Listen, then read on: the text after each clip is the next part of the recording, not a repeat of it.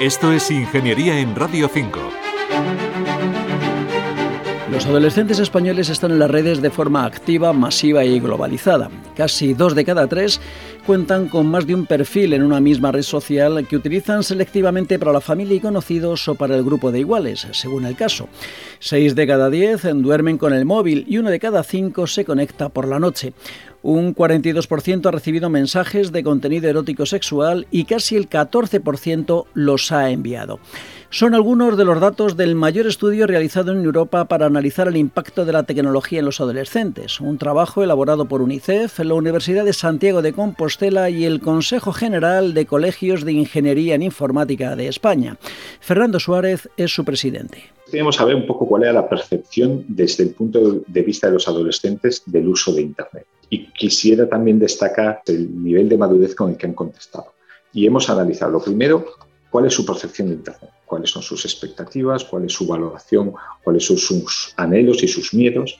Y hemos analizado también distintas tipologías de usos de Internet, desde las redes sociales, que tal vez sea la herramienta que utilizan de forma más masiva, los videojuegos, que es algo que forma parte de, su vida, de su forma de, de entender también el ocio, pero también cuáles son los riesgos, por ejemplo, desde el punto de vista del juego online, el ciberacoso, como puede ser el grooming, como puede ser el sexting, como puede ser pues, el enganche a ciertos contenidos como por ejemplo la pornografía, cuál es el nivel también de supervisión parental por parte de los padres y de las familias y cuáles son un poco las conclusiones, ¿no? cómo mantener también una higiene digital, cómo educar, cómo acompañar a estos jóvenes en el uso de Internet, que es algo que forma parte de su vida, que lo formará cada vez más incluso, no solo desde el punto de vista de las relaciones personales, sino también de la educación y de la futura empleabilidad. En la encuesta participaron 51.000 adolescentes de 265 centros educativos de enseñanza secundaria obligatoria de toda España.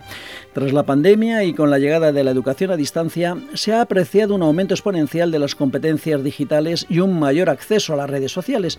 Pero también advierte Fernando Suárez una mayor exposición a algunos de los riesgos online. Yo creo que esto viene a poner en valor el hecho de que realmente no son nativos digitales, que tenemos que educarlos, que tenemos que acompañarlos acompañarlos, que tenemos que escucharlos, que tenemos que también ayudar a, esta formación tecnológica. ¿no?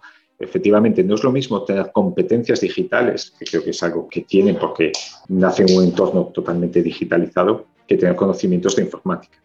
Y no es lo mismo el autoaprendizaje que lo que sabemos de ellos. Y no haberlos acompañado en este proceso, pues nos da un desconocimiento muy elevado, ¿no? como por ejemplo una de las cosas que más llama la atención es en cuanto a tipología de redes sociales, que la que tal vez la que más utilizamos los adultos, que es Facebook, para ellos prácticamente no existe. Para ellos Facebook es algo viejuno, es algo de personas mayores y es algo que no forma parte de su día a día. O también el hecho de que tengan varios perfiles en la misma red social precisamente para que los padres o los educadores no sepamos todo lo que hacen y tengamos una falsa seguridad, ¿no? Al final tenemos una percepción sesgada parcial de lo que hacen, de lo que comentan, de cuál es su comportamiento también en Internet. En la actualidad, prácticamente todas nuestras acciones tienen un reflejo en el mundo virtual sin que las consecuencias de ellas sobre nuestras vidas y en nuestro entorno puedan percibirse de forma consciente y tan inmediata como sucede en el mundo analógico. De ahí que haya que hablar de tecnologías para la relación, la información y la comunicación. Las TRICs. Los jóvenes de hoy en día entiende las relaciones también a través de la tecnología, a través de estos dispositivos y de estas herramientas. Y por lo tanto, creo que es importante también visibilizar ese concepto, porque también una de las importantes derivadas de este estudio es las consecuencias que debemos de tomar como sociedad. Y por lo tanto, esa relación, ese entendimiento de cómo perciben los jóvenes la tecnología, nos debe hacer también reflexionar a todos. Adoptar medidas restrictivas para controlar el uso de la tecnología puede ayudar a reducir determinados riesgos, pero también dificultar el desarrollo de las capacidades digitales.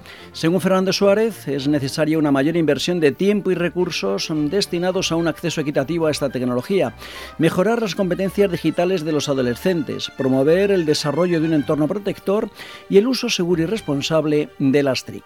Yo creo que informes como este son muy necesarios, vienen a poner negro sobre blanco muchas cosas que podíamos intuir o podíamos incluso conocer, que aquí nos da también un rigor científico. Y lo bueno también es que esto lo que debería es canalizar una serie de acciones en el ámbito educativo, en el ámbito social, en el ámbito de las familias, pero también desde el punto de vista de la empresa tecnológica y cómo desarrollamos productos y servicios también para estos adolescentes. Esto es Ingeniería, es un espacio de Radio Nacional de España y la Real Academia de Ingeniería. Manuel Seara Valero, Radio 5, Todo Noticias.